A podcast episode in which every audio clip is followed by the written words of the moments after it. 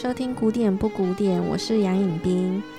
嗯，今天因为我们另外一位战友那个何小姐她因公休假，所以今天就由我自己单飞，因为她抛弃我了。嗯，那我们今天要讲的是布拉姆斯，布拉姆斯的匈牙利舞曲，为什么呢？第一个，因为我本人很喜欢。布拉姆斯呢，生于德国，他是一个我觉得很典型，呃，贯彻德意志精神的一个吃苦耐劳的作曲家。我本人不是很喜欢德国啊，可是德国的音乐家，嗯，巴哈、贝多芬、布拉姆斯啊，我真的是很爱他们。我觉得他们不只是有德意志精神，很贯彻始终的意念，很强大的意志力，然后他们也懂得开自己玩笑。像我觉得布拉姆斯，他虽然你感觉他的音乐都是很苦的啊，嗯，每一个音符都载了千斤重的感觉的重量，嗯，但是他很会苦中作乐。对，应该这么说。嗯，他会把严肃的议题呢，尽量用轻松的方式呈现，让我们听的人，你可以感觉到他还是蛮辛苦的。可是同时，他自己有幽默感，他有这个信念，他可以度过这一切，告诉你还还好啦，安啦，没事啦。这个意念，我觉得尤其在他的匈牙利舞曲里面是很明显的。好，第一点是因为我私心很喜欢布拉姆斯。第二点呢，因为现在刚好是十二月嘛，就是比较节庆的月份，也是比较冷的月份。就最近不是有好几波冷气团嘛？虽然，嗯，我是觉得还蛮舒服的啦。好，反正 我觉得布拉姆斯的这个匈牙利舞曲很适合在冷冷的时候听，它好像会帮你生一把火，一个很温暖的火。你一起跟他取暖，一起跳舞，这样子在冷的冰天雪地里面，想象自己在冰天雪地。嗯，如果这个曲子在夏天听的时候，但如果你在冷气房听，那是 OK 啦。可是如果是大热天再听匈牙利舞曲，你会有一点点繁杂，会觉得有点乱乱的，有一点更是。更生活的感觉，好，我自己有这种感觉。我很想要推荐大家，在十二月快要接近嗯耶诞节，还有跨年的时候，在冷冷的天气里面听布拉姆斯。匈牙利舞曲是什么呢？就是嗯，好，我们有几个重点要告诉大家。第一个，它是布拉姆斯最畅销、最赚钱的音乐作品。这个作品一发表之后，就是超火红，大家都争相演奏，并且改编。最一开始的版本是给钢琴四手联弹，然后因为它实在太好听，这个旋律太朗朗上口了，他自己改编了其中三首给管弦乐版本。其他比如说小提琴家姚阿信。也改编给小提琴跟钢琴的版本，其他首匈牙利舞曲呢，有很多音乐家帮他改编给乐团，因为他们觉得这个编制听起来就是很很浩瀚的，应该有管弦乐团演出。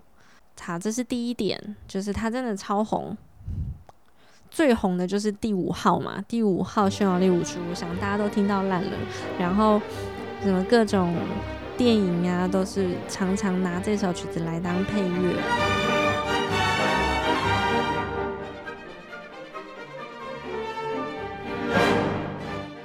再来，匈牙利舞曲，它其实说“匈牙利”这三个字并不是这么的正确，这应该是说它是采集各地的吉普赛民谣加以改编的舞曲，所以你可以说。它是吉普赛舞曲这样子，这二十一首曲子呢，其中只有三首是布拉姆斯的原创，另外这个十八首他自己都说了，这不是我自己写的，所以他也没有使用自己的作品编号来把这二十一首舞曲放进去。他说他只是改编者，然后还因此被当时的匈牙利音乐家告这样子。不过他后来是布拉姆斯有赢就对了。最后讲到这个第四点，这些音乐的本身蛮典型布拉姆斯的风格，就是说他都是以小调开始。啊，小调通常都代表比较刻苦啊、伤心啊、忧郁嘛，对不对？好，然后乐曲的中间奋斗、奋斗、奋斗，最后呢，它都会以大调终结，就是大调就是代表比较阳光的，表示他胜利了，在这首曲子里面经过一番奋斗。那我今天呢，我私心想要介绍第十七首匈牙利舞曲。还有第二十一首。首先，第十七首呢，我要介绍的版本是写给小提琴跟钢琴的。这个版本一开始有很著名的吉普赛小提琴家姚阿信改编，但是后来我也不知道为什么他的版本没有红。我们后来会找到的版本都是另外一位很有名的小提琴家，也是作曲家克莱斯勒。嗯，写的版本，这首舞曲它总共可以分成四段，就是 A B C B。A B 段是升 F 小调，到 C 段转成升 F，但是是大调，就有点像我们刚刚说的嘛，小调开始，然后奋斗奋斗跑到大调，最后一段又回到 B 段，B 段它回到升 F 小调，但是这里很有趣的地方是开始嘞。嗯，他不太喜欢这样子的安排，所以他偷偷把最后的这一段呢，偷偷改成了升 F 大调。我也不知道哪个比较契合匈牙利舞曲的原意，但是反正我听的是觉得蛮好听的。我想这应该是克莱斯勒他自己希望这首曲子是 happy ending，就是不要再那么苦了，起来嗨吧。那我们来听一下这首曲子的一开始，然后呢，我找的版本是我个人最爱的，嗯，老公之一，因为我有很多个老公，比如说像是邓泰山呐、啊、鲁宾斯坦啊，还有其中一个我从小从小学五年级就决定要嫁给他的，就是，啊，不过他已经过世了啦，就是小提琴之神海菲兹。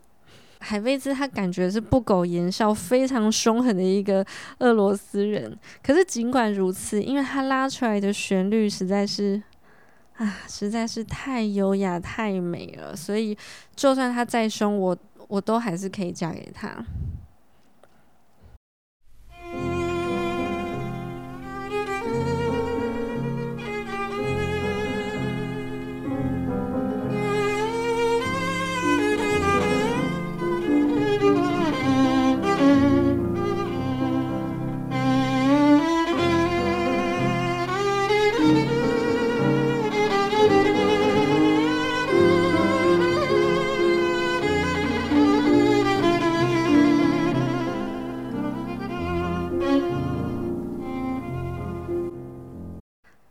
这是 A 段的主题第一次呈现，然后非常的忧郁深沉，好像是一个男人有一点烟酒嗓这样，然后从地狱里面爬出来，你不知道他经历过什么，他正在慢慢告诉你他人生中的故事。这是第一句话。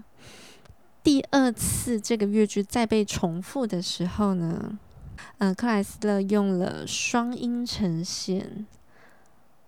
好像他告诉你的内容更多了，一点一点从朦胧之间看得越来越清楚。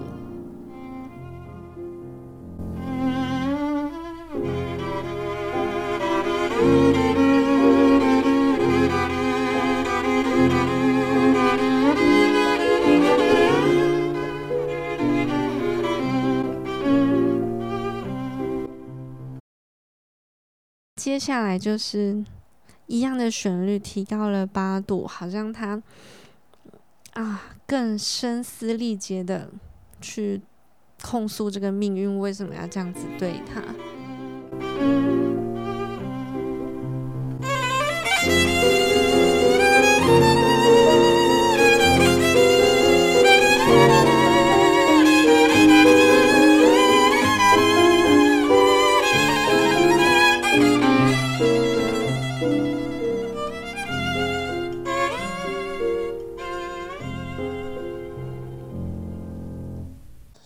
心碎的 A 段升 F 小调，然后接着会转到 B 段，你会听到咚咚咚，每次都会听到这个动机，就是这三个重复的音，啊、很像是希望之神来敲门，然后燃起一股信念，前面的悲愁啊什么会化解。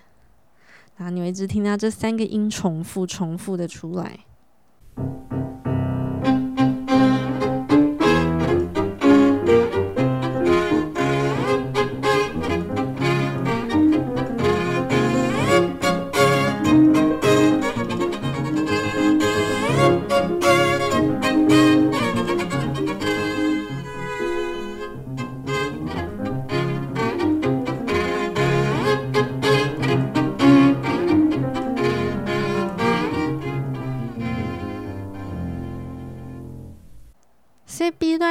现的他变得比较轻快，速度也转快了，变得比较幽默自嘲的感觉，就像我我们小时候对俄罗斯人的印象，就是北方民族的想象。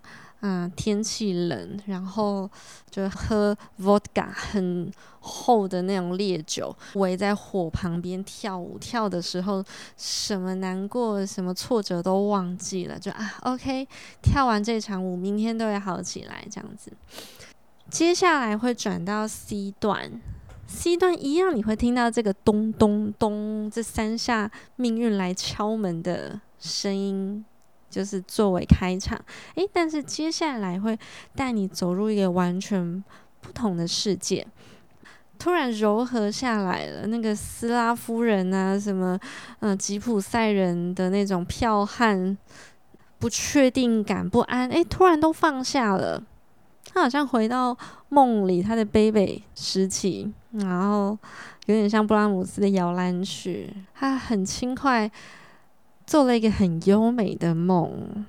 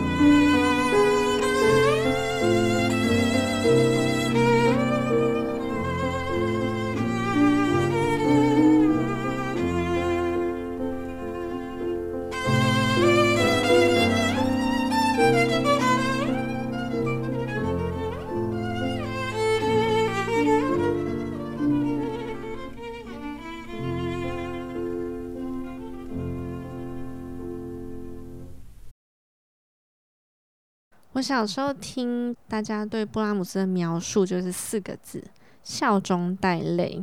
笑中带泪的意思就是他很伤心，可他不希望你知道他在哭，所以他总是用那个笑容去掩饰他的泪水。我觉得跟刚刚那一段有一点点像，你可以知道他的欢笑背后，嗯，好像没那么单纯，不是只有。开心不是只有做梦安详，不是只有这几个字。虽然那刚刚那一段 C 段的音乐尽力想要表达出这个想法，那真的也是非常浪漫、非常优美。你听海菲兹那个各种装饰音啊，好像我们很不想离开这个梦，可是你隐隐知道背后还有一些什么。那接下来又是。咚咚咚，带我们再回到前面的 B 段啊，好像 C 段的梦醒了。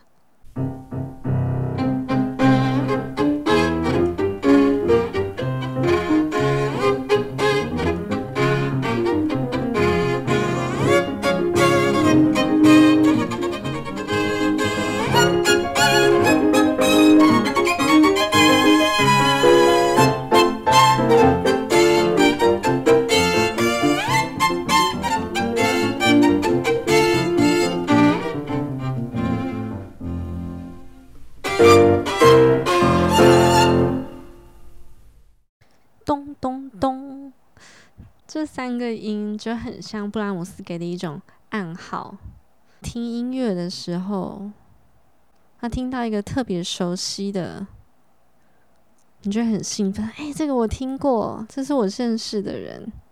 当这首曲子不断重复这个咚咚咚的时候，虽然我们一开始可能不认识他，不知道他到底什么意思，可是听久了，啊，你又听到这个老朋友又回来了，咚咚咚，又是他来敲门了，你会觉得蛮安心的。他好像是带着一种希望啊，在各种困苦里面，只要你有这三个咚咚咚的信念，好像也可以撑过去。然后这首曲子最后就结束。我一开始。因为二十一首匈牙利舞曲真的很多，然后有一些调性蛮像的，所以不会每一首都那么认真听。然后我第一次真的很注意到这首曲子的时候，是去逛音响店。那音响店大家知道吗？就是你要同一首曲子在不同的音响上面比较，你才知道，就是比较容易分辨出，嗯、你喜欢哪一套。那一天刚好音响店就有这一张 CD，我们就选了。这一首海菲兹的第十七号匈牙利舞曲，那一开始听就觉得它有点沉闷，有点忧伤，不是第一眼就吸引我的那种曲子。结果越听越觉得，尤其后来又选到一套蛮好的音响，我差点觉得海菲兹本人站在我们面前，有很忧郁的眼神，然后边抽着烟告诉我他的故事。天哪，实在太美，真的是想马上嫁给他。冥婚啦，冥婚，对，所以就是一段音乐不断重复的时候，我觉得这就是古典音乐有趣的部分。你真的每一次都可以听到不一样的事情，越看越喜欢，丈母娘看女婿。接下来呢，我要介绍这一套匈牙利舞曲里面的最后一首，第二十一首。那这首曲子很有趣。它的管弦乐版本是德弗札克改编的，就是很有名的捷克作曲家，然后后来到美国发展，在美国得到了很大的声望。这个第二十一号就比较更典型的，嗯、就是匈牙利舞曲。匈牙利舞曲常常有这样子的格式，我不知道大家有没有听过柴尔达斯舞曲，很有名的一首民谣，很夸张的速度转变。一开始是慢，突然变很快，然后象征他的心情上面的转变。另外一个特色之一就是，它会有很大幅度的音程跳动，一个是很大的速度变化，一个是很大幅度的音程跳动。我不知道是不是要象征他们吉普赛人很大幅度的颠沛流离这样子。他们的生活从来都不是安稳的，一直到现在都被看成是一个，对啊，就是扒手啊，比较不正经的行业民族这样子。因为他们没有自己的家园，所以我想在他们的音乐里面，一直都会少一种安定感。这一首二十一首匈牙利舞曲呢，就很符合我们刚刚说的柴尔达斯舞曲。从慢开始，然后之后后面转调，然后变大调，原本是小调，然后转大调，然后第二段的时候开始飞快。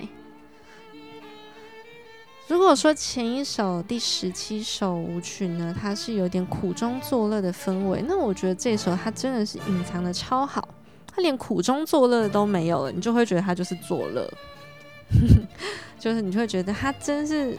真是乐观，他有一种开心到极致，好像是在节庆、欢庆一个节日，他最开心的事情这样子。我们先来听二十一首匈牙利舞曲的 A 段，然后跟大家复述一下，一定要听布达佩斯管弦乐团 East Van Boga 指挥的版本，因为这首曲子我真的是上网找遍了，然后从我自己家里的 CD 翻箱倒柜听过各种版本，包括四手联弹啊、小提琴各个乐团的管弦乐版本，我发现它到 B 段的时候就是一团散沙，大部分的。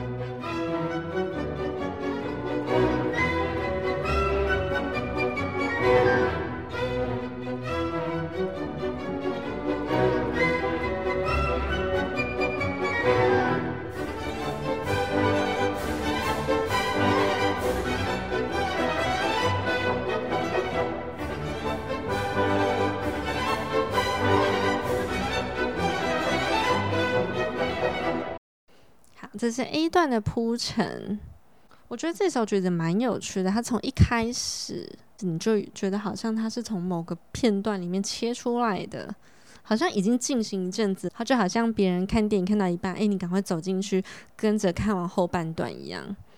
音乐目前为止都是 E 小调，有一点沧桑的一个调性。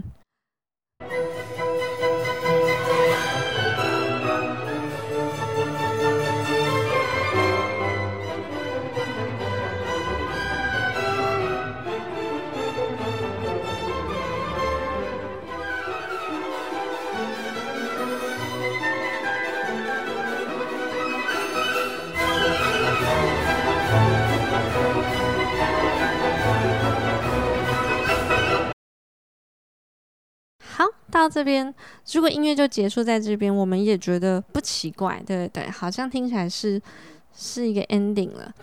我特别喜欢这首的管弦乐版本，因为因为我觉得很有生命力，然后很丰富，很丰饶。加上里面有那个三角铁，叮叮叮叮叮叮叮叮叮这样子，它让我会看到，好像看到音乐的画面，就是有亮晶晶的，然后节庆里面你围着炉火，很亮亮的火光爆出来，这样子是很温暖的，然后金光闪闪的。好，接下来进入 B 段。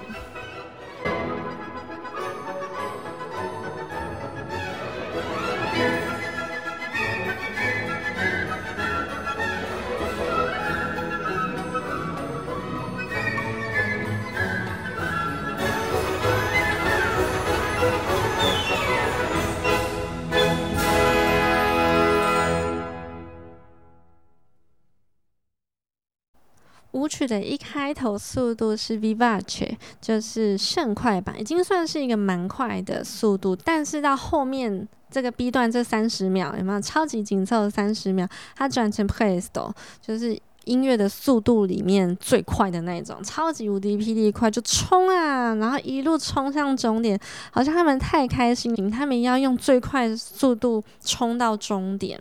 非常绚烂呢，可是很短暂，对不对？因为这首曲子其实蛮短的，它总共也才多久？一分二十秒。依照这个乐团演奏的版本速度是这样子，它最后迎接到的这个 happy ending 就只有不到三十秒，超级短暂。可是就是因为它很短，所以你就会觉得好想再听一次哦。怎么就这样结束了？真可惜。你会觉得这二十秒是昙花一现，用了一生才走到的地方啊，非常华丽而短暂的烟火这样子，又因为实在是太华丽了，所以它有点不真实，有点虚幻，又浮华又虚幻，可是它同时又这么真诚，所以又浮华又真诚这两者。好像也很说得通，在这段音乐里面，他们组合起来是这么和谐。那我们是中途才上车才听到这首舞曲的吗？我说，Happy Ending 很短，但是我们用一生等到这个二十秒，好像也就够了。谢谢大家收听这次的古典不古典布拉姆斯系列。很期待下次何小姐强势回归，拜拜。